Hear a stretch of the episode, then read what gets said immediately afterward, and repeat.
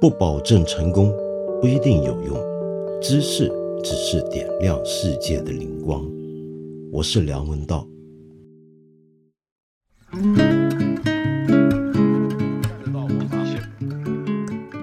我出来了，我一直都在啊。好，大家都是看见了。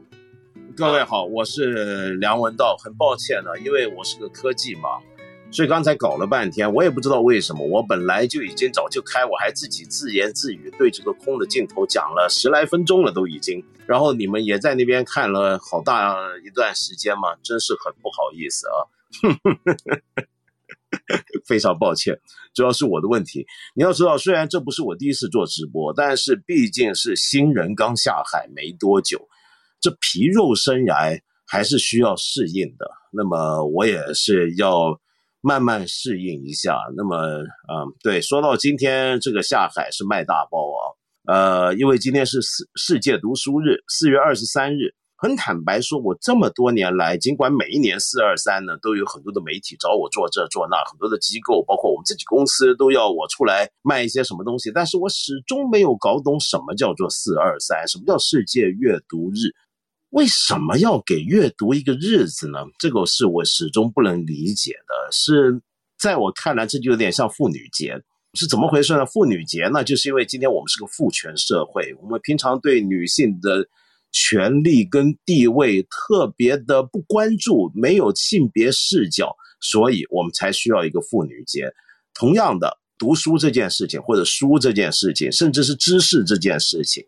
今天已经变成一个很奇怪的状态了，因此我们要给他一个日子，叫做世界读书日。OK，这就是我们的世界读书日。好，那么既然是世界读书日，那我今天就在这里呢，要给大家卖大包了。这个是什么大包呢？我的同事特别提醒我啊，今天呢，在理想国的天猫店上面呢，你可以看到首页就能看到我们了，然后你还能看到我所介绍的所有的书跟书籍。我们准备了特别的优惠福利给大家，那么等一下呢，大家就能够看到我这里的一些的特别今天介绍给大家的书。然后呢，现在呢有一个问题呢，就是，哎，有人问我是不是开了美颜？没有啊，它是天然带美颜的吗？我肤色本来就不错，这么多年化妆，大家都说我我我我皮肤不错，我也没搞懂为什么。嗯，OK，Anyway，没问题。那么。最近大家知道，我们仍然处在这个瘟疫呃肆虐的环境底下。那所以呢，我还是想先跟大家介绍一个，在这个时刻，我觉得特别适合我们去听的一个看理想上的一档节目，叫做《传染病与人》。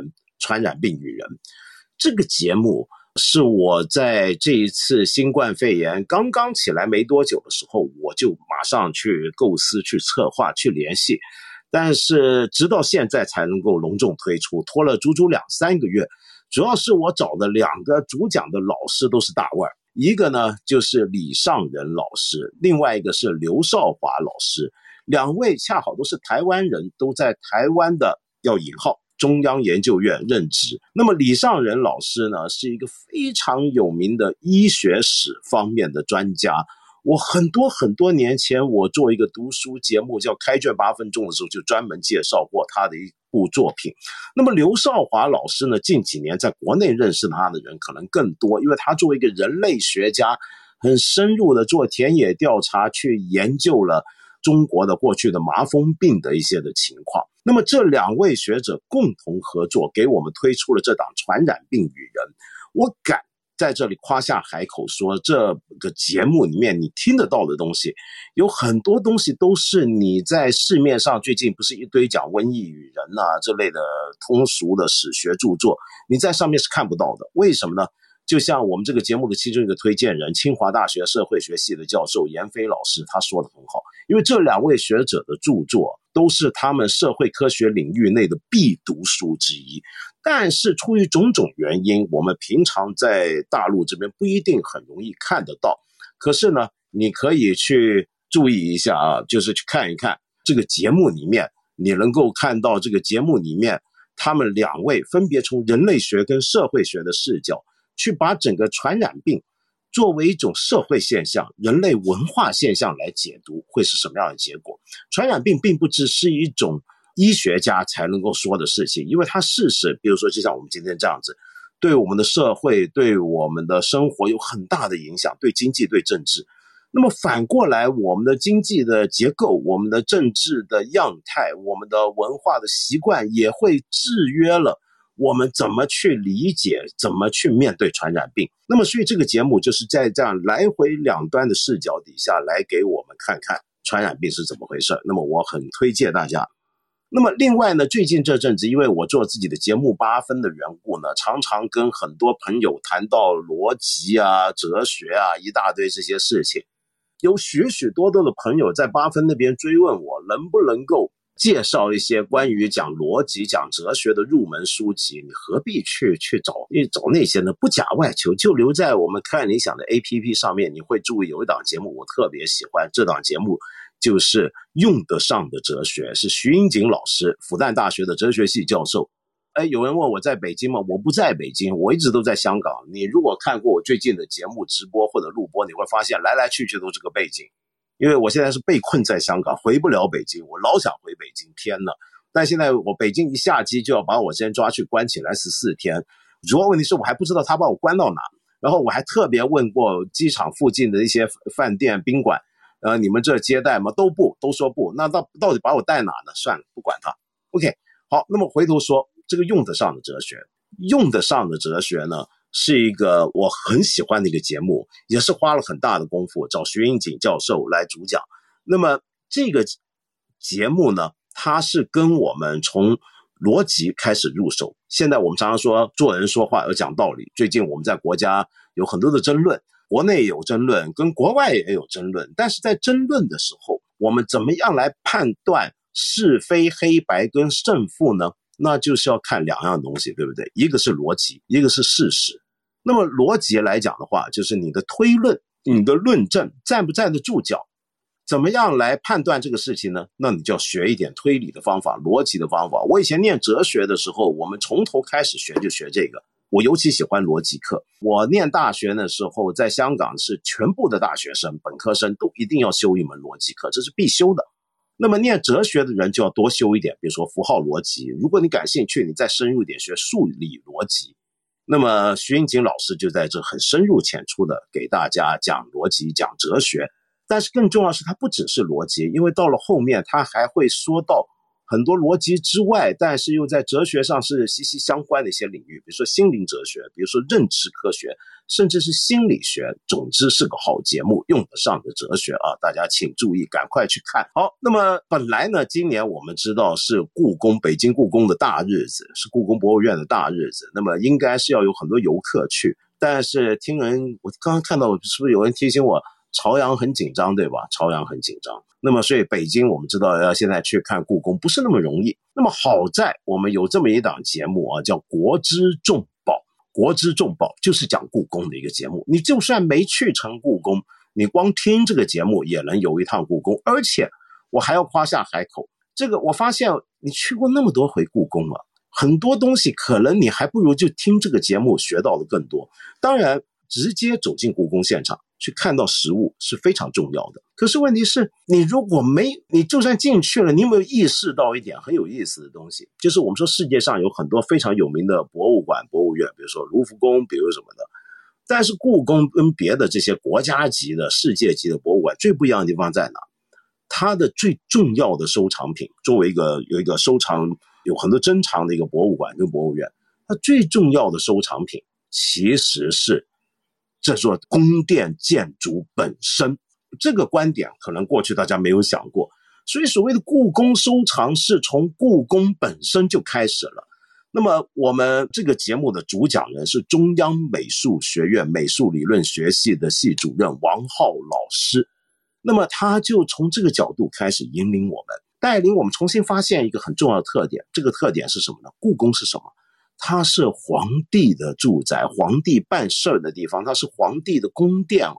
那这个皇帝的宫殿有些什么特点？如果我们特别从皇帝宫殿这个角度来切入，从它的建筑，到一些能够体现皇家所投射出、所想象的这个天下秩序该是怎么样，有些很重要的礼器，到一些充满文人趣味的收藏，这中间其实是有一以贯之的逻辑在背后的。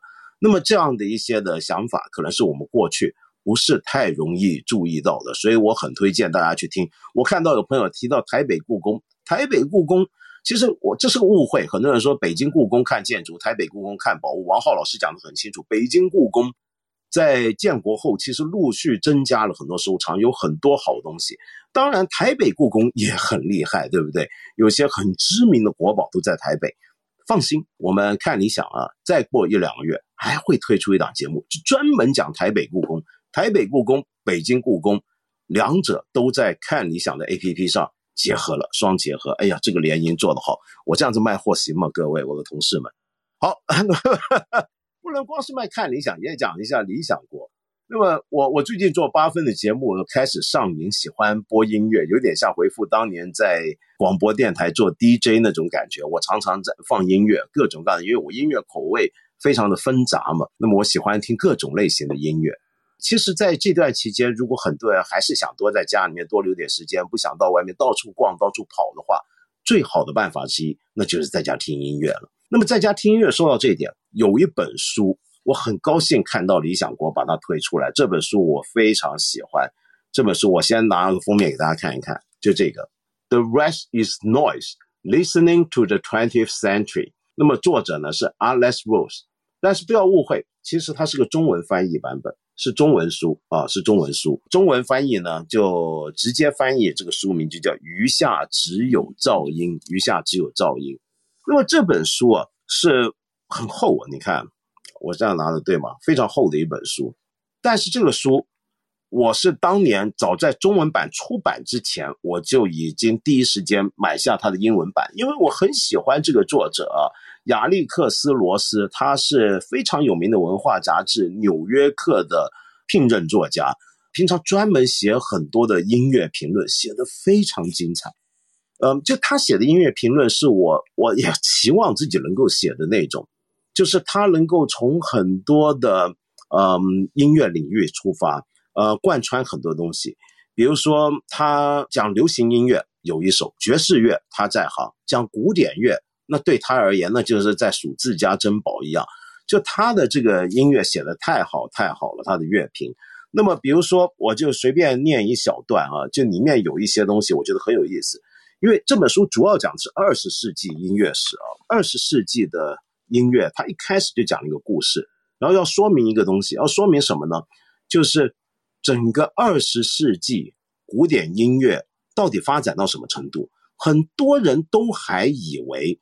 呃，古典音乐是最多最多到普契尼到马勒。二十世纪之后，还有人会写古典音乐。古典音乐是古人写的嘛，对不对？所以今天其实还是有人在写作，我们叫做严肃的音乐，是延续当年古典音乐那个那个路线发展下来一些二十世纪严肃的音乐。但是这些音乐，我们今天大部分人都觉得很难懂，或者很难听，听起来都像是噪音一样，这是怎么回事？所以为什么你看这本书叫“余下都是噪音”呢？因为他就要从这里面开始让我们了解这所谓的噪音是怎么回事。为什么二十世纪很多严肃的作品，我们听起来会觉得那么奇怪呢？你比如说像我们在这本书里面，其中就讲到了一个我很个人很欣赏的一个美国的当代作曲家 Steve Reich 莱赫。那么他就说到一九六五年一月的某一天，莱赫呢他做了这么一件事情。这个事情是什么呢？他跑去。旧金山的伯克莱大学，呃，加州大学伯克莱分校那里呢，录了一个声音，录了什么？就广场上面有一个牧师，在那边做一些恐吓信徒、恐吓老百姓的末日式的传道演讲。那个演讲里面呢，他引述圣经的话，他说：“过一会天要下雨，过一会雨要连下四十天四十夜。”然后这个大洪水就要重新来了，然后人们不相信他，当然就挖苦他、嘲笑他。可是这个作曲家莱赫很认真的收录这段声音，然后回去呢，他把这个声音，当时还是用卡带、用磁带的年代，他用两台磁带机器啊，分别推到了这个刚才他录的那段讲到的声音的“天要下雨”的那个位置，然后开始播放。那么播了没多久之后呢，就看到。这两台声音播放速度不一样，于是两台机器播出来这个“天要下下雨，天要下雨”这一段变成什么声音呢？变成了就是“天要哦下雨，天呐呐要下雨”。那么这个声音就错位了，就因为两台机械速度不一样，然后就变成一种很神奇的声音开始出现。那他觉得能够从这里面发展出一种新的音乐类型。我们今天听起来，很多中国人第一反应哦，这就不是行为艺术吗？但是你知道吗？很多二十世纪非常严肃的音乐，是从各种各样的声响的技术的实验开始的。好，说到这，我又要介绍一下我们。看理想上面有一档，我觉得很多人可能已经遗忘的好节目。那这个节目呢，就是二十世纪十大唱片里程碑。它有副标题叫“录音室作为一种乐器”。那么作者，哎，有人说对了，是李如一老师。李如一老师是我很佩服的一个评论家。那么他写的音乐评论真有一手，而且他总是能够从很刁钻的角度来理解音乐。现在他还住在东京啊。那么他在帮我们做这个节目，也是从东京自己制作完成给我们。那他在这个节目介绍了十张二十世纪他觉得很有里里程碑意义的唱片。那这些唱片，我们很多听众都说从怎么从来没听过，那就要看你从什么角度来介绍什么叫做二十世纪里程碑的十张唱片。他的角度是什么？是从一个录音角度来讲，做了很多突破。我们平常讲录音，你会关注一些音效，比如说你现在听我说话，声音好不好？这是音效。可是，事实上，录音的技术完全会在内容上改变了，跟影响了音乐的呃本质。他就从这个角度来讲，二十世纪的音乐的特点到底是什么？我们今天我们讲乐器，还在讲钢琴、小提琴、电吉他、贝斯，但事实上，很多的录音室里面的专门的工具或技术，也都已经是。非常重要的乐器了。从这个角度来讲，那么当然，二十世纪的音乐并不只是刚才我说的这些噪音啊，这些很技术流的东西。二十世纪还有斯特拉文斯基，对不对？还有布列兹，还有很多大音乐家。所以我还要推荐你们去我们看理想上面一个黄牌节目，都不需要我多介绍，那就是焦元溥老师的一听就懂的古典音乐史。那么这个一听就懂的古典音乐史里面呢？啊，焦元溥老师，我觉得是也是中文世界，我很少见到有人像他这样子，能够把古典音乐史从古到今，一直到二十一世纪初的整个路线脉络讲得那么清楚，就算是外行人听了都会迷上。那么在这里，我还要隆重推荐啊，其实理想国呢出了一部书，我觉得这是所有懂行的人、内行都知道是个了不起的大事儿，是焦元溥老师写的，叫《游艺黑白》，可惜这书现在不在我手上。《游艺黑白》这部书呢，总共四大卷，我没记错的话，他访问了一百多位世界各地的钢琴家，而且那个访问啊是个非常深入的访问。如果你喜欢古典音乐，如果你喜欢音乐，如果你喜欢钢琴，甚至你自己弹琴，你简直不能不看这书。我告诉你，这书厉害到什么程度？平常我们做这种古典音乐的书籍，都是呃中国人自己写，但是看的更多，很可能很多时候是。外国人写的，我们翻译过来，我们很少听说有哪个中国人文化软实力的问题啊，就是有哪个我们中国作家呃写的关于古典音乐的书是会被翻译到德文跟日文的，有吗？有，那就是焦元溥老师，就是他这套游艺黑白，你说他牛不牛？一个中国乐评家写的一部关于西方古典音乐钢琴的书，迅速的被翻译到日本，日本是个世界上古典音乐第一大市场。然后被翻译到古典音乐的老巢德国去，那就是焦元溥老师。然后他在理想国有游艺黑白，在我们看理想有一听就懂的古典音乐史。我们这几天呢，理想国这有一个活动叫做唐诺问卷，呃，因为今天四二三嘛，对不对？怎么样都得讲讲读书。唐诺问卷是什么呢？就是我们理想国的编辑呢。从唐诺老师的一本非常重要的作品叫《阅读的故事》里面抽取了一些问题来问我们不同的人，我也回答。所以今天在这里呢，我就想到了，我必须要来给大家介绍唐诺老师的作品。你知道谁是唐诺吧？你不知道吗？你有没有看过许知远兄的十三幺呢？里面就访问过唐诺，你真的得看一看那集做的特别好。那么在那里面呢，像许知远这么嚣张的人。他都必须承认，这个唐诺是他认识的最厉害的读书人。呃，许知远呢，很难得没有说他自己是最厉害的读书人，他也很不给面子，没说我是最厉害的读书人。然后他就说唐诺，那你说唐诺，那我们大家都服气，对不对？我看到有朋友说是从马老师那边介绍过来的，马老师也在做直播，对不对？你们也得捧一下马老师的场。我跟你讲，因为马老师人啊，嗯，他会在意的。如果你们都来了我这，不去马老师那，不看马老师，马老师不高兴的。然后最后一比拼，我这边数字啊，看直播的数字比他多，那嗯，那就不好了。就算我们直播数字比马老师多，我们也要告诉他，其实这边是我们是水军，都是我们花了钱的水军。还是马老师，你那的粉丝是真材实料的啊！好，那么先不说马老师，我们说回唐诺老师。那么唐诺老师呢，他这本书《阅读的故事》，唉，我怎么讲呢？这本书，我这么多年一直有一个心愿，大概是二十年前就有的一个想法。那个想法是什么呢？我当时开始看电子书了，也开始看电子书。我那时候看电子书就很强烈的感觉，觉得会不会有一天。我所心爱的纸本书籍，这些纸本书，他们会终于成为一个历史上的遗物呢？就有点像我们今天看竹简、看帛书、看西方的 volume 那种羊羊皮纸书一样。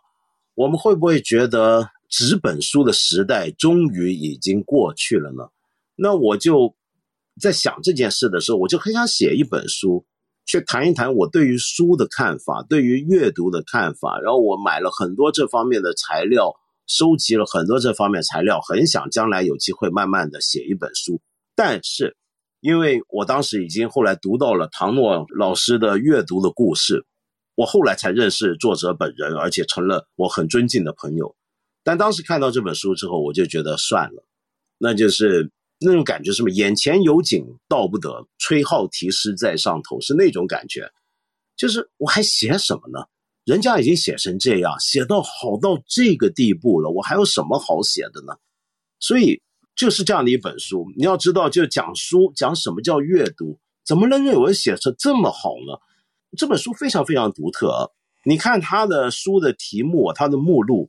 你会觉得他回答的都是我们所有关心读书的人、关心阅读的人会关心的题目，比如说一开始就先讲书房不整理或者该整理嘛，谈这个问题。像我家呢，其实是一个高度不整理的一个书房，乱七八糟。你们现在看到这面墙，如果我做继续做直播，你会看到老是出现，因为它是唯一一个还算是没没有垮掉的，还是干干净净的一面书墙。那么别的地方那简直是灾难现场一样，然后跟着他在问，比如说好书是不是越来越少了？书读不懂怎么办？第一本书在哪里？太忙了没空读书怎么办？要不要背诵？怎么阅读？为什么也要读二流的书？他讲很多这些题目，你觉得，哎，这都是一些最简单的平常我们关于读书的一些的问题，是不是？可是你再仔细看，就发现完全不是这回事儿。第一，他有个很特别的写作方法，他要解决这么多的复杂的问题，他居然找到了其中一本小说来当钥匙，来进入穿过这种种关于书与阅读的密林。这个钥匙是什么呢？它是一本书，它就是马尔克斯一本非常好的小说。讲到马尔克斯，大家都讲《百年孤独》《百年孤寂》，但事实上他还有很多伟大的作品。就我要讲的就是这本书里面当钥匙的这本书，就是《迷宫中的将军》。讲拉丁美洲的大解放者玻利瓦尔一生的故事，迷宫里的将军。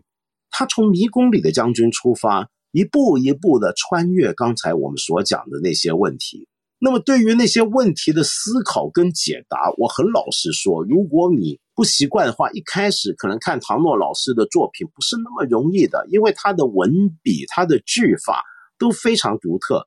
他是整个华文世界里面散文写作。杂文写作之中很特殊的一路，用很长的句子，每一篇文章都写得很长，而且写的时候你会觉得有些迂回。你比如说，你明明在讲太忙了没空读书怎么办？他怎么会一开始就先讨论人之将死的那一刻会是什么状态？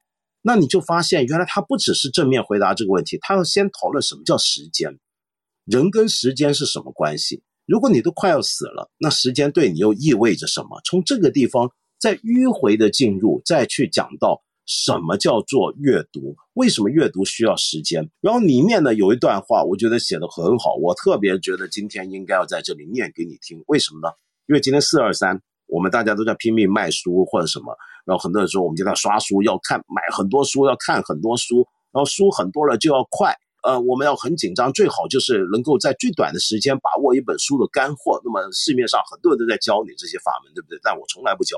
然后有很多人都在说，我们怎么样可以尽快的拿到一本书的精髓，拿到一本书的精华等等等等，都为了什么呢？那就是因为我们觉得不够时间，我们很忙，我们不够时间来阅读。那为什么会不够时间呢？什么叫才叫够时间呢？那么唐诺老师在这本书里面有这么一段话，他说。我们总觉得我们这个世界上有很多的时间，很多事情会消耗我们能量，我们要回收能量，回收我们时间。他说呢，为了回收这些散落的能量，你得耗用更多的能量。这个人一定不晓得，人偶尔发呆的舒适美妙极其必要，不晓得思维和理解在我们意识不及的漫游之时，人有效发酵、融通甚至扩散的有趣本质。不晓得美好事物无视时间冻结时间的亘古渴望，不晓得偶尔抬头看看天光云影，看看擦身而过不相识人们的脸，看看世招街景和橱窗，不晓得人心偶如牛羊，得让它野放自由。也就是说，这也许是个有效率的人，没错，是精算师。适合到某个冷血大企业去规划并榨出可怜员工的每一分上班时间，但我敢铁口直断，他绝不可能是个好的阅读者。哼，很狠啊！然后后面呢，他还说，在书籍的丰饶海洋之中，这种急于驱赶无聊的人会令你想起谁来？我想，其实最像《爱丽丝梦游仙境》中那只时时盯着手中大怀表。永远在赶路，也永远来不及的兔子，爱丽丝就是追他时掉落树洞的不可思议的国度去的。这只兔子做过什么事呢？没有，它只是一直在节省时间而已。讲的多好！如果你也跟我一样迷上了唐诺老师的作品，那你等一下呢？你还不只要看这个阅读的故事，你还应该找他近期重新在理想国出版的文字的故事。那么之前当然还有镜头啊、世间的名字啊，以及比如说像眼前啊这些非常精彩的作品啊，每一本书都好看。那么讲完阅读的故事跟文字的故事，我们讲到阅读，就在今天是世界阅读日，大家都要读书。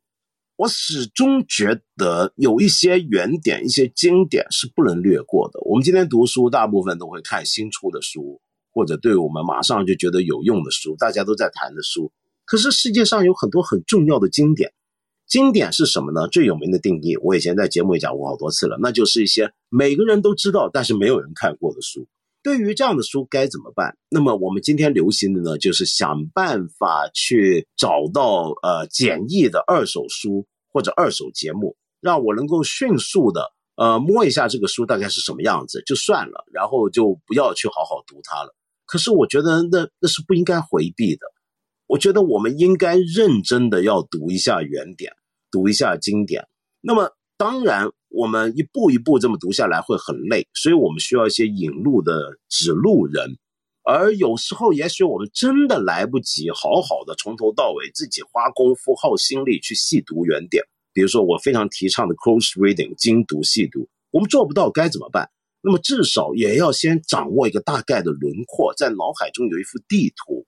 如果我还没去过维也纳，我没去过东京，没去过利马，无所谓。我心目中有个地图，我知道它大概在哪里，它大概长什么样子，然后我能够决定我将来用什么路线过去，我要去那里干什么。谁作为引路人，谁来给我们这样的一张地图呢？关于中国经典方面，我首选就是杨照老师，也是我的好朋友。那么，呃，熟悉看理想的朋友，大家知道，我在这里要介绍的就是中国原点通读计划。那么这是一个我们看理想一个非常有野心的计划。有野心的意思是什么呢？因为这个节目要做十年，我们最近算过了，其实十年应该做不完，因为他要从中国第一部书《尚书》开始，然后讲到民国初年的《饮冰室全集》，那就是梁启超的《饮冰室全集》。我最近算了一下，哎，当初我们说十年把这个节目做完，现在发现十年做不完。那么我们很现实的讲，现在这些公司，你想想看，马上十年后看理想还在吗？呃，我我记得有一次我们跟一个朋友开玩笑说，哇，你们真够胆啊，做一个要做十年才播得完的一个节目，这这这这，你们十年后看理想还在吗？那我就跟他说，就是为了这个节目，我们看理想怎么样也得做过十年以上。对，那这个节目啊，呃，你如果去看过杨照老师的作品，比如说你读理想国出版的，他教我们怎么读《史记》，那么你就大概知道他的风格。我没想到他怎么会那么的博学，就是他真的是渊博，什么书、什么样厚重的经典、难读的原点，他拿起来呢都头头是道的，好好讲下来。那么在这个中国原点通读计划，我们好不容易到了第三年、第三季了。他要在这里给我们讲的是关于汉朝里面很重要的一些作品，比如说《礼记》，你一听就觉得这个《礼记》是汉朝的吗？当它当然是汉朝才写出来的，才完成出来的。比如说你们要讲到《盐铁论》，呃，然后这些都是汉朝非常重要的中国经典。我觉得我们今天很多关于国家是什么的思考，呃，两千年来中国人对于什么叫做理想的秩序，什么叫理想的天下？在一个理想的天下里面，王朝应该怎么统治，百姓应该如何修养自己，很多这些问题都是汉朝这个中国第二古老的帝国王朝。第一个当然秦朝，但是只有到了汉朝，中国才认真系统开始思考这些问题，并且形成文字，都在那里面。我们处理到了我们今天关心的问题。中国原点我们要读。西方经典、世界经典一样要读。当初在策划中国原点通读计划时，我就想到做一个世界经典通读计划。那么这个世界经典将来迟早有一天，我觉得要扩展到关于波斯、关于印度、关于阿拉伯的各种各样的伟大文明的经典，这些都是我们不熟悉的。但是我们还是从一些中国人可能比较感兴趣或者相对熟悉的领域看，那是西方经典。那么，在世界经典通读计划，这关于西方这部分，我们的处理原则跟我们处理中国经典一样，是找一个老师来讲。我们找到就是在美国任教的徐奔老师。先说一下为什么我们看一下有这样的一个原则，很奇怪，别的平台可能会喜欢找十几个名师名家一起去讲一个这么样的一个浩大的经典阅读计划、经典名著介绍。为什么我们喜欢一个人呢？那是因为我觉得每一个老师。在面对这么浩瀚、浩如烟海的宝藏的时候，他都有他的切入的角度，他有他的一个讲述模式，那么他会有他的一个结构。那么，假如说你你你找很多人来讲的话，我会有点担心。不是说不好，也许也很好，但是我始终觉得就像画地图一样，如果我今天给你教你路，你问我什么地方怎么走，你是喜欢一下子就问一个人呢，还是问十个人同时告诉你该怎么走呢？我觉得分别就在这里。我比较喜欢一个人清清楚楚的告诉我，反而会更清晰，那个路径会画的可能更有条理。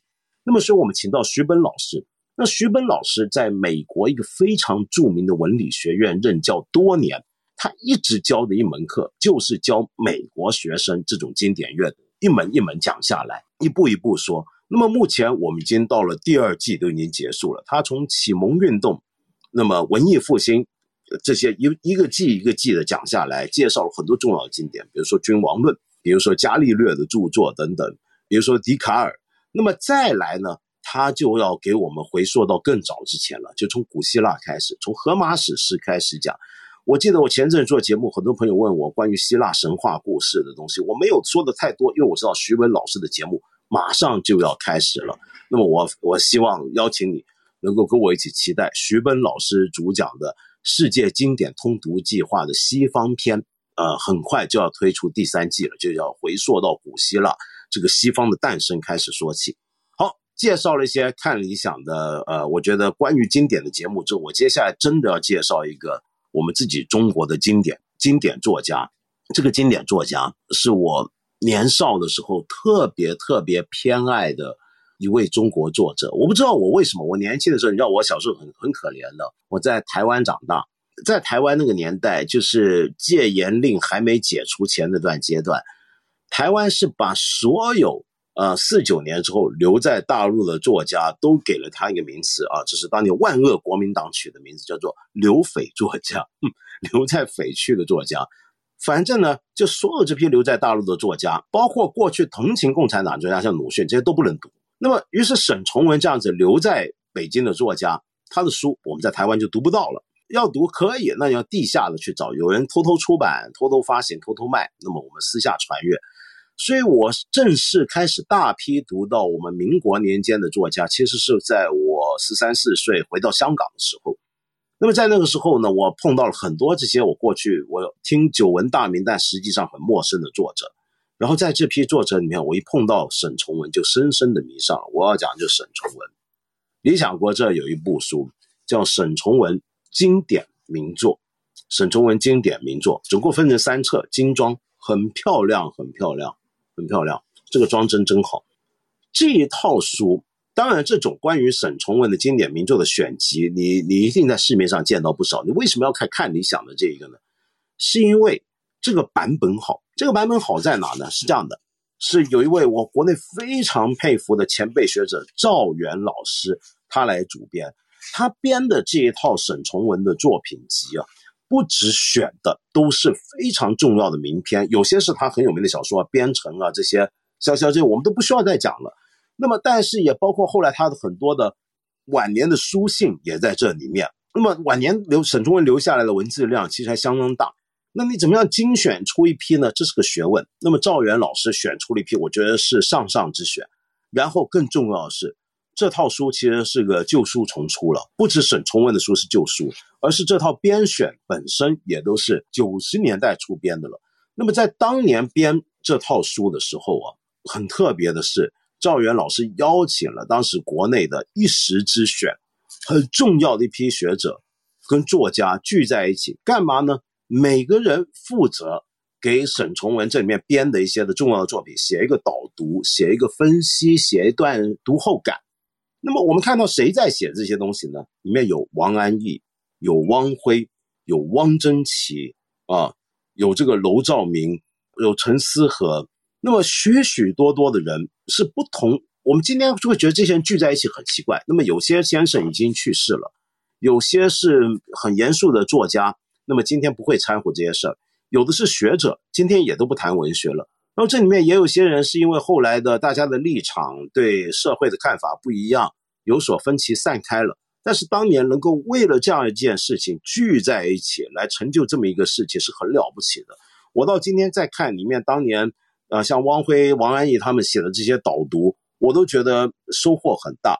更不要说这里面呢，还又在这一次的理想国出版的时候，重新找出了一批新一代的很重要的研究者，找了批很新一代的研究者来讲沈从文。然后比如说这里面呢，近几年研究沈从文的名家啊，就是写沈从文的后半生的张新颖老师。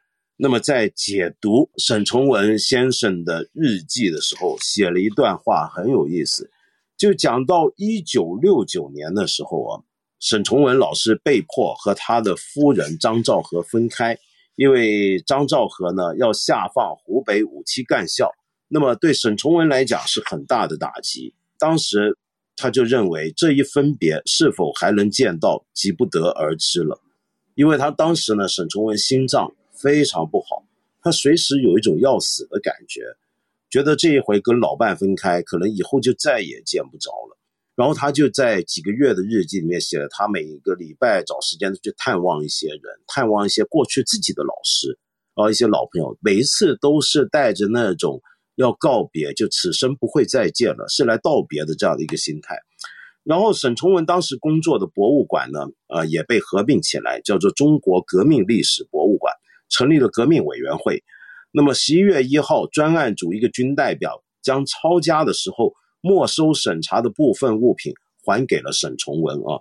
那么然后呢，里面就说有些东西不发还给他，他被告知不发还的材料包括书信、自存文学作品样书、文学手稿等等，将由管中代为消毒。什么叫消毒？并不是像今天新冠肺炎啊染了病毒，而是说这些作品本身内容可能有毒。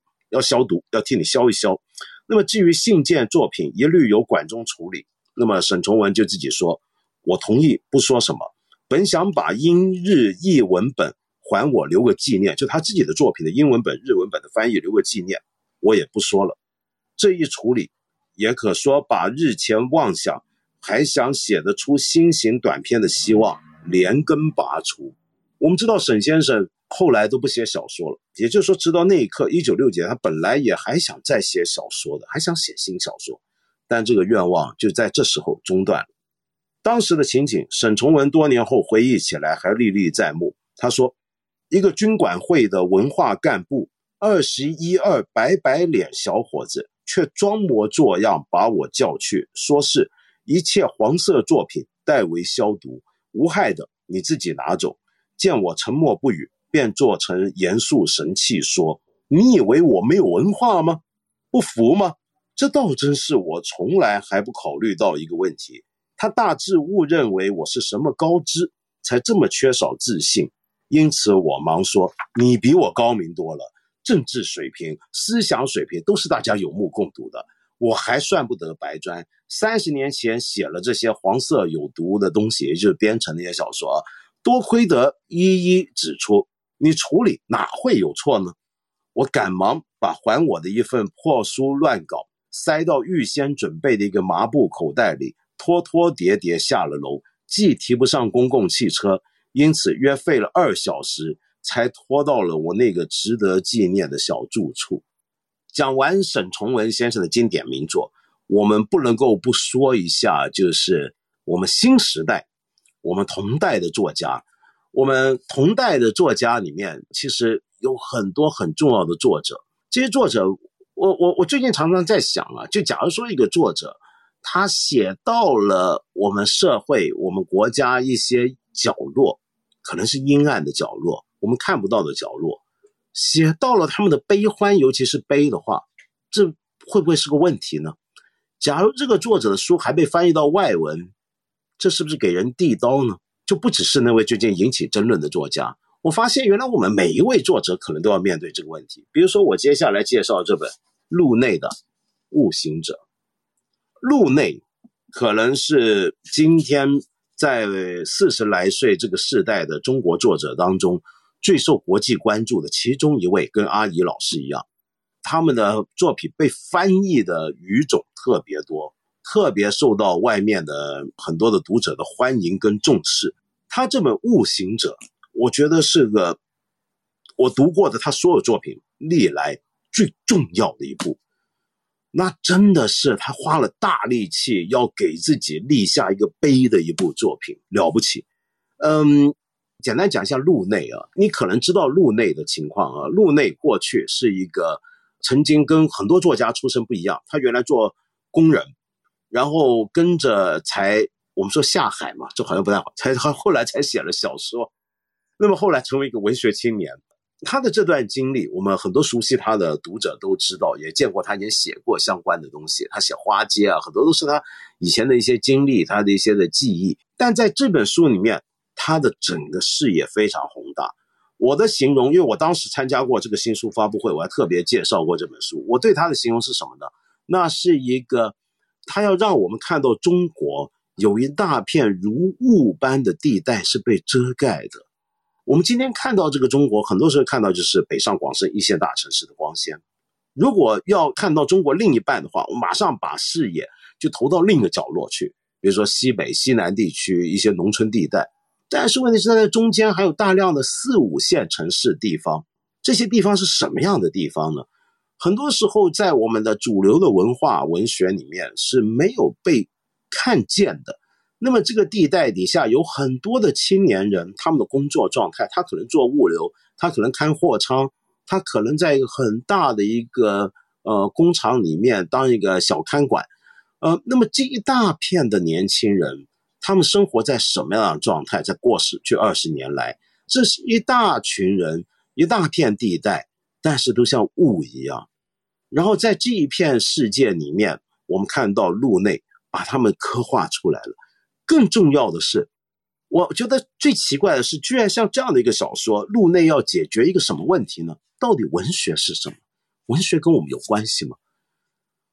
好奇怪，你想想看，如果我在一个五线城市做一个家具公司的货仓的管理员，我我学校毕业，一个很普通的很一个学校毕业，然后在这干这份工作，每天住在宿舍里面，然后你还跟我讲文学，有意思吗？文学是什么呢？这就是路内在写的东西，他就要在这里面找到一群文学青年出来。然后去看他们的文学阅读跟写作跟这样的生活状态有什么关系？如果你觉得很困难的话，那恰恰就说明了文学的困难。所以他在这本书里面试图要讲清楚两件事：第一个，就刚才我说的那种如雾的地带、如雾的中国，以及浓雾中，呃，我们摸不清、看不着、搞不再也不能够体会其意义的文学是什么。那这真是厉害的一部作品，《悟行者》。那么，除了这么厚重的长篇小说，我还要给你介绍一些短篇小说。我们国内的很多短篇小说家，我现在越来越喜欢看。比如说沈大成，他是第一届宝博理想国文学奖的入选短名单、决选名单的作者。我对这位作者特别偏爱，因为他小说太好玩了。他能够写很多在现实生活跟一个奇幻世界之间的一种交叉的状态。他有很多古古怪怪的人物，古古怪怪的世界，但那世界都离我们不远，都贴着我们的现实的边上。我们现实是有很多门口窗户打开，一不不小心就进去了，是这么奇怪的一个世界。那么他最近的一部作品呢，就是这一部沈大成的《小行星掉在下午》。那么这本书呢，跟前他的前作不太一样，但是仍然古古怪怪，很奇离，很很离奇，很迷幻。比如说，我就说这个书的名字其实是来自书里面的其中一篇小说。那么这篇小说呢，讲的是什么呢？讲的是世界末日。我稍微读一小段好不好？这篇小说叫《在世界末日兜风》，其中有一段话是这样：今天是世界末日，现在是世界末日的下午。几十年前，科学家观测到一颗直径五百公里的小行星正飞向太阳系，精确目标是地球。它是四十六亿年历史中地球最大以及最后的访客。当它来做客时，撞击速度将高达每秒二十公里，瞬间就会令地球一部分蒸发掉，一部分变成碎片浪迹太空。最后剩下的未肢解的部分，则从地壳到地幔全部被烤焦，所有生命将死个精光。在全世界范围内发布的这则小行星撞地球新闻，史称“末日预告”。然后这篇小说讲的就是末日将要来临的那天下午出了什么事儿呢？出了个事儿，就有这么一个人叫了一个出租，上了这个出租就说随便逛逛，然后路上又碰到另一个女孩子，也把她接上来，三个人一起逛逛。三个人在这个世界末日的下午坐在出租车上，一个人开车，两个人坐车。他们在干什么？他们在吃虾片，然后跟着说呢，等一下，他们这个地方是首先遭到撞击的地方，呃，瞬间就没了。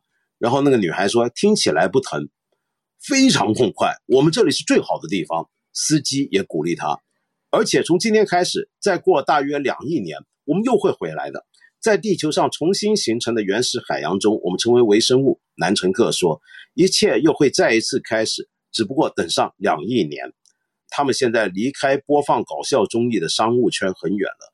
车子驶过曾经繁华的购物街，驶过曾经的高档住宅，曾经的中央公园、市政厅、博物馆、美术馆和交通枢纽站。可能是想到即将两亿年吃不到零食，男乘客再吃了一块烤龙虾片，他们也递给司机吃。汽油耗尽前。小行星巨大的阴影投射到了地面，阴影的边界看似极为缓慢的移动，但是不管汽车如何加速，它渐渐地赶了上来。三人吃着零食，计程车往前驶去，好不好玩？啊，这个说起来，我本来我今天的这个直播呢，应该是要到点了，可是呢，我我还没介绍完，我继续介绍行吗？我接下来要给大家介绍一本理想国出的一本很好的书。那么这本书非常小。那么但这本书为什么我要介绍它呢？是因为刚才我们讲完文学，然后我们一开始是讲传染病与人。那么这是一个跟今天的现实相关的事。我结尾的时候还是想拉回现实。这个现实是什么呢？就是我们今天所处的这个世界。最近很多人关心中国跟世界各地的关系怎么样，我们国际局势会是怎么样？讲到国际局势，我们要有一套世界观来面对国际，面对全球。我们中国今天世界观是怎么样的一个世界观呢？也许他山之石可以攻玉，所以呢，我想介绍大家看一个关于日本人在近现代的世界观的形成。跟其中一些代表人物的剖析的一本小书，这本书真的很薄，就这么薄的一本，叫《日本的世界观》。日本的世界观这本书啊，两三小时就能看完。如果你看书快的话，一个下午一定搞得定。那么，但是写他的人不简单，马里乌斯·詹森是美国头号的日本史研究者。这个历史学家，他主编了《剑桥日本史》，是非常非常重要的一个学者。这本小书其实是他三个演讲集结而成的。他已经去世了，那么这是他以前的一个演讲，但今天看依然不过时。他挑的三个人物很有趣，他用来介绍日本世界观上，他挑三个人代表性人物，从日本在幕末明治维新的时代，然后到了差不多二战前后的时代。中间还有这个大正民主这些三个三个不同的时代，他讲三个时代三个日本代表人物，然后他挑的三个人物啊，很多人很多一般就算喜欢日本史的朋友们，一般都可能还没有太听过，比如说山田贤白、九米邦武、松本重治，那么挑的是非常奇怪的人选，他透过这三个人物，三个平常历史上没有太注意的不是头号重要的人物啊，去讲。三个时代的世界观，日本人的看世界的方法的形成。我们知道，日本曾经有很长时间是闭关锁国，直到幕府末年才被美国的黑船舰队扣开了他的关门，让他打开国门，开始改革，进入明治维新时代。要在非常短的时间之内，迅速崛起为一个亚洲头号大国，击败了古老的清帝国。那么再来呢，就一步一步的扩张，到了他所谓的大日本帝国时代，把战火烧遍整个太平洋。那么然后又又迅速的崩溃，然后在二战之后呢，居然又能够很迅速的再度崛起。要崛起之后，成为今天世界的第三大经济体啊，如果不算欧盟的话，是第三大经济体。这样的一个小书要处理的，就是在这几十年之间。日本人他看世界的方法到底是怎么演变的？他在那个非常嚣张狂妄的年代，他看到的世界是什么？在那个对外界充满疑惧恐慌的年代，他又看到的是什么世界？在一个自己终于败下阵来，要在废墟中重新起步的时候，他又看到了一个什么样的世界呢？然后这本书里面呢，其中有一段，我觉得念出来，在今天听起来还特别有意思。他就讲到二战期间的时候，当时的日本啊，每次所有的看他们国家的一些会议啊，常常看到有这么一个讲法，讲世界大事，讲时事。从民间报纸到国家的内阁开会，常常讲时事，讲大事，讲这个大事，讲时事是什么意思呢？他这里面詹森呢有个很有趣的讲法，他说呢。一些日本学者认为呢，日本人很喜欢呢，比如说在会议记录的时候，如果有人把这个会议记录写成我们做了些什么，大家就会很愤怒。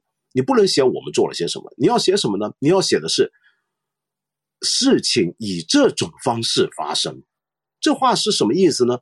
就是说。很多事情我们只是顺势而为，时势如此，我们不得不如此。你千万别说我们做了什么，我们做了什么就表示我们好像很主动要做一个决定，比如说打中国、打美国。不，我们是随大势，必然是这样。这个世界大势是这样。他说呢，这些语言遍布使不够警觉的人上当的陷阱。大多数大学院系的会议记录都充满被动词，包括我所在的，就当时作者所在日本学校。日本近代史上对事情的紧张、冲动，甚至是过激反应的例子屡见不鲜，足以使人警惕。不过，仍有一些事件可以用来说明，似乎弥漫在1941年决策会议上的奇怪的被动气氛。也就是说，在一九四一年，你要跟美国干的时候，那是一个多么冒险的决定。但是他们居然认为他们是被动的，而不是他们主动的。大多数人接受时事为定论，少数预感到灾祸的人在试图调整时事，或至少调整同僚们对时事的看法，而不是反对他们制定的反应计划。所以，这个时事就卷着日本走向了那样的一条道路。那么说到这，如果你熟悉看理想，大家知道我要介绍我们看理想一个很重要的节目，那就是在我们的看理想 APP 上面的。常给我们讲日本史的复旦大学的商兆奇老师的《日本帝国兴亡史》，呃，商兆奇老师呢，最初我是请他替我们在两年前给我们在这里讲明治维新，那么后来呢，我就觉得明治维新讲完了，我们这里很多对日本史好奇的朋友还想知道后来又怎么样，尤其是中国人最关心的那一段，我们为什么后来日本要来侵略中国，为什么会引向了这样的一个结局呢？到底怎么回事？那你就要了解日本是怎么样走上帝国主义的道路。那么我请他讲这个事情，我没想到他那么认真。他本来就是个在东京大学念博士的一个日本史专家，他为了我这个邀请，特别又跑回日本干了几个月的资料收集工作，为的就是要了解日本关于这方面的最新研究的成果。所以这个节目非常独特。同样是讲日本帝国它怎么样兴亡，它怎么样兴起，怎么样灭绝。要讲这个过程，它要从一个日本人的角度来讲。我们平常看抗日神剧看多了啊，我们看抗日的资料看多了，都是我们从中国人角度来讲，或者是一个美，有时候是美国人，但是我们很少知道日本学者本身怎么看这段历史，尤其是当代的日本学者怎么来讲。这个节目对我而言是很有教育意味的，就是我们一个国家在兴起的过程之中，如何避免走上。像过去的日本，在那个年代还有德国那样的一条道路，怎么样能够避开现在很多外交专家、国际局势专家常讲的修昔底斯陷阱呢？这是一个很重要、很重要、值得我们所有的中国人思考的问题，而且就能够就近取材，从日本的经验，我们这个邻居那里面学到很多东西。那么说到这儿呢，其实我们今天读历史啊，很多时候都是像我刚才讲日本史，我们说中国史，我们看历史的方法。还是一个国家史，就一个国家的历史，一个国家的历史。但世界不是这样的。你就拿我们今天这个新冠肺炎来讲好了。新冠肺炎，将来任何一个国家如果继续存在，要有史学家写这个国家的历史的话，他怎么来写这一段呢？你会发现他很难把这个新冠肺炎这么影响大的一件事，可能改变以后整个世界局势的事情，就当成一个国家自己的事来写，因为它是世界性的。那这样的一个世界性的东西，你要有一个世界的，要有一个全球的角度来理解它。自古以来，人类的很多东西，传染病如此，我们的贸易如此，我们的战争如此，都是跨越整个地球的面面积上展开的。所以，我要给你介绍的就是我们看了想特别策划的一套从中国出发的全球史。从中国出发的全球史是一个我自己觉得看理想推出的野心最宏大的。也是我胆敢在这里说，是我们目前所有同类型的平台上面都很少见到的一档节目。我们现在有很多讲历史的节目，讲历史的书了，但是还缺乏这么一个角度，就真正的放在全球的角度来看我们今天的中国是怎么回事，或者把整个中国连接到一个整个地球的范畴、空间尺度底下来看历史是怎么回事。我就举个最简单的例子，我最爱举这个例子，因为中国人爱吃，我们一说就懂。比如说，我们今天爱吃辣的，喜欢川菜、湖南菜。你有没有想过，宋朝的四川人跟湖南人他们吃辣吗？恐怕就算吃辣，都不是我们今天吃的这个辣。为什么？因为他们没有辣椒，辣椒是哪来的？是美洲来的。美洲的辣椒怎么来的呢？那是因为哥伦布发现了新大陆，是因为西班牙人、葡萄牙人殖民了新大陆。然后才把那边的农产品透过殖民帝国的路线跟贸易，逐步的带到中国来。如果没有当年的西班牙人对美洲的征服，我们中国人吃不到辣。今天的川菜不是这个模样。如果没有当年的征服，我们中国今天的人口可能都不会那么多，因为我们根本不会有土豆，不会有玉米。呃，我们中国就是因为有了土豆跟玉米，才能够养活那么多的人，中国人口才会发展到今天这么庞大的一个程度。所以你想想看，你要了解中国历史，你怎么能够脱得开全球范围呢？这就是为什么我们要读真正的要了解中国，不能够只在国内了解中国，要在全球角度来讲。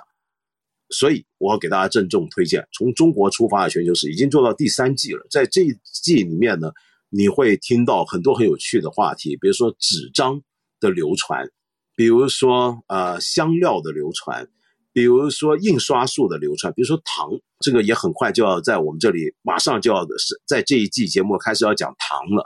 你说我们今天吃糖吃糖太寻常了，对不对？但你有想过古人吃糖是很不容易的。我们古人当然要吃这吃的糖是什么糖呢？我们今天吃的糖砂糖多半是甘蔗提炼的，但蔗糖是怎么样能够发展到今天这个地步呢？你知道为了要吃这一口糖吃蔗糖给人类带来了多少的变化吗？整个美洲因此被殖民，在殖民过程中有大量的非洲人在美洲上面做驴做马，非常痛苦。美国今天整个美洲有这么多的黑人。其实也跟糖有关，就跟为了要这些很甜的、很纯净的砂糖是有关的。你有想过这个问题吗？你有没有想过，为了这个糖，有了这个砂糖之后，英国才变成有工业革命之后的这个世界强权，才成为这个样子？居然都跟糖有关。你要了解这些故事，最好的办法就是来听我们看理想的从中国出发的全球史，然后说回全球史。我们一开始想的时候，我邀请葛兆光老师帮我们策划的时候，我们有一个问题，就是中国现在市面上还没看到这种概念的一套书出现，所以我们先做节目。但其实，也许我们将来，我们觉得应该要有一套很完整的大书，来用这样的角度重新讲中国史跟世界史。你我们刚刚讲日本，很多时候可以给我们借鉴，在这方面，日本人我必须说又走在我们前面。我要给大家最后介绍的书，就是日本讲谈社为了庆祝他们建设一百周年出的一套，叫做《讲谈社兴亡的世界史》。呃，兴亡史也是很大很大的一套书。我手上拿的这一本呢，是讲东南亚多文明世界的发现。如果你熟悉理想国的书，或者你喜欢读历史书，你大概知道，很多很多年前呢，讲谈社有一套讲中国史的书，是由理想国花了很长的功夫跟时间翻译出来。然后那套书出来之后呢，有很多人去评论，很多人都很喜欢，是我们很畅销的一套书。其实讲坛社还有一套讲世界史的书，这整套世界的史的书呢，虽然它有按国别的方法来写，比如说呃土耳其奥斯曼帝国一块或怎么样，但是它虽然分区域分国别，却一册一册的写，但是背后却是一个横贯全球的一个世界史的格局。一个全球史的一个视野底下来写，比如说其中一本是这样的书，名叫《东印度公司与亚洲之海》。以前我们讲国别史的话啊，讲什么呃日本史、呃印度史、越南史、中国史，我们大概很少会注意到这样的题目。东印度公司就一本书讲东印度公司，这有意思吗？太有意思了。它里面讲到的荷兰东印度公司 （VOA）、葡萄牙东印度公司，还有我们中国人熟悉的英国东印度公司。它讲这些西方的以公司制度的形式进入亚洲秩序、亚洲世界里面，到底带来了什么东西？我们今天常常讲欧洲殖民帝国主义，你有没有想过这么一个问题？就是为什么欧洲殖民帝国来到我们这边都是用公司的方法？你有没有想过这个问题呢？为什么英国不是大英帝国，不是葡萄牙帝国，不是荷兰帝国，直接派国家军队来征服印尼，来亚洲征服？而是公司为什么会是个公司？因为它一开始就是贸易。那一个搞贸易的公司，怎么又会发展成有军队呢？呃，有军队之后还变成了国家机器的一部分呢？这又是怎么回事呢？那么有了这些公司之后，又对亚洲造成什么影响呢？对我们影响太大了，各位。呃，像今天全世界非常有名的汇丰银行，我们香港人最熟悉的银行，在国内我们大家都知道汇丰银行 （HSBC）。汇丰银行一开始。也是在这些东印度公司留下来的这个事件里面，才找到它的生存空间，才逐步壮大。今天作为举世数一数二的大银行之一的汇丰银行，它的全名 HSBC 就是香港上海汇丰银行，一开始就在这两个港口中国的港口城市起家。为什么是在这个城市起家？他做的是什么样的买卖？其实都是跟这个东印度公司留下的这个世界格局相关的。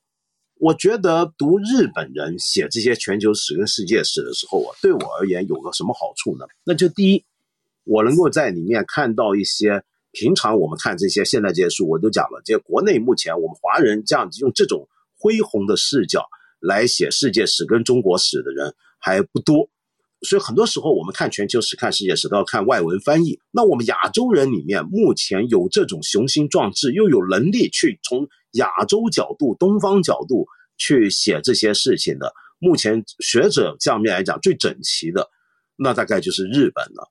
我们中国今天的学者、历史学家数目，按数目来讲，比日本多得多了。但是我讲整齐，什么叫整齐呢？就是平均的学者的水平，在每一个领域里面要有一个足够数量的在行的人，而且水平要有国际一流水平。讲论这些东西的话，我很老实的说，我觉得我们跟日本恐怕还有点差距。比如说，就像刚才讲的讲坛社《新王的世界史》这套书里面，我手上拿这本《东南亚多文明的世界的发现》。讲东南亚，东南亚是我一向很关心的。就我，我觉得我们中国人的世界观很奇怪。就我们中国人一讲国际观，讲世界观，今天一讲国际局势，我们谈中美，中美好像全世界除了美国就跟中国就没没别的。然后顶多你就是像西方吧，就欧洲吧，英国吧，我们或者说澳大利亚、新西兰，你也把它当西方吧。再说呢，日本。那我们好像很多事都忘了，中国是个亚洲国家。中国是个亚洲国家，意味着我们在亚洲大陆上面，我们很多邻居，我们身边有很多国家的存在。我们平常了解他们吗？比如说亚洲几个大国，中国，我们当然中不用说了。印度，你对他知道多少？呃，但是平常我们的视角总是只在东北亚，就中日韩、中日韩。而另外一个跟我们息息相关、紧邻我们国土、紧邻我们疆域的，就是东南亚。我们对它认知有多大呢？有多少呢？所以我为什么那么喜欢看关于东南亚方面的书？一来是我对这个地方私人感情，因为我以前有段时间每年都去马来西亚好几次，去新加坡好几次，我对南洋特别感兴趣。那么另外一方面就是这个地方真的是我们跟我们中国关系最密切的一个领域。好，我们讲回东南亚多文明的世界的发现这本书里面，你看到日本学者的功力啊。我就随便说说，写这本书的学者是谁？石泽良昭。这本书啊，就因为这个作者的特殊，所以使得他在写东南亚的时候，坦白讲，他有点太过侧重柬埔寨，就是吴哥帝国。但是，就算如此，这本书仍然好看，因为我在中文世界很少看到一本书讲柬埔寨的历史，讲吴哥的历史，讲的那么的深入，而且用的是最新的学术资源，就起码是十年前。当时的很多的考古发现都写进去了，而且写的这个人不是一般的。我们中国人今天也很多人去吴哥窟旅游，对不对？也有很多人写吴哥，写都是很浪漫的游记，或者带着记者的眼光，很专业的去考察，或者看一些历史的二手书，那么稍微给我们补充一下柬埔寨的历史、吴哥的历史。但是你看这个石志良昭他是谁啊？他是吴哥窟遗址国际调查团团长。他研究柬埔寨的碑科学，从学生时代开始，连续五十余年调查研究吴哥窟遗址。二零零一年带队发掘出两百七十四座佛像，解开诸多柬埔寨历史谜团。因为毕生致力于修复吴哥窟遗迹，所以他在二零一七年获得一个国际大奖，那就是拉蒙麦格塞塞奖。我就念这个作者介绍，你就懂了。就人家是真的国际第一流研究吴哥帝国历史的一个国际级的学者，来给我们写一个很通俗的讲东南亚的一本书。看这些书，我就在想，我如果要在国内要找，如果有一天理想国百年纪念要出这么一套大大套书，不要说百年，我们就明年我们要出一大的这样大套书，我到哪去找齐这样的一个阵容呢？好像不太容易，坦白讲，不太容易。有这样的专家学者，你要有这样的心来写这样的给一般读者的书，然后还要写得好，这真的不容易。这所以说没办法，不佩服不行。我今天呢在这里呢唠叨了半天啊，为的呢就是这个要卖书嘛，大家都知道。那么我今天的任务呢，基本上呃算是差不多。那么但是呢，在告别之前呢，还是要跟大家介绍一下我今天讲的所有的书。你都可以在理想国的天猫店呢，啊，看到我们是有一个一键打包这个按钮啊，里面就包含了今晚我讲的所有的书，然后你可以搜索啊道长直播荐书，而且这个打包的书单呢会有特别的优惠跟礼物给大家。那么优惠到什么程度我也不知道，但他们说总之特别优惠，我相信我的同事啊。然后呢，最后还有广告啊，在我们看理想的 APP 上面呢。围绕着今天这个世界读书日呢，我们也推出了一个很有意思的活动，跟我直播的读书主题呢是相关的，叫做“至少还有书”。看理想四二三藏书盲盒抽奖活动。这个盲盒是怎么回事？就会你你抽奖你会抽到一个盲盒，如抽中的话，这个盲盒里面呢有新有旧，有一些书。那么这个盲盒里面呢，我自己也贡献了。我们看理想的很多的讲者作者。都拿出了一些私人的书，私人所藏的书，也加入这个计划。就你抽中这个盲盒，里面可能抽到马家辉的书，抽到杨照的书，也可能抽到我的书。我前阵在香港嘛，那么我就只好，呃，我北京的书房的的书呢，就让我的同事们去帮我挑一些书出来。然后最后我发现，挑了一些书，本来我特别舍不得，那书我都画满了线，贴上了标签，我怎么能够就这么样子拿去？什么盲盒？你们搞什么盲盒？那是我的书，好不好？就就没了，就交出去了。唉，好吧，反正无论如何，如果你感兴趣，你想看看我的那批书，那真的是我本来我要的书，不是不要的书。哎，算了，随机送给大家。有兴趣的朋友呢，可以去看理想 A P P 上面看看。希望你们都能够抽到好书。那么今天呢，就谢谢呃你陪我这么长的一段时间，然后我们有机会再在这里跟大家聊。那么再来过我的皮肉生涯来卖卖东西，哼，不容易，不容易。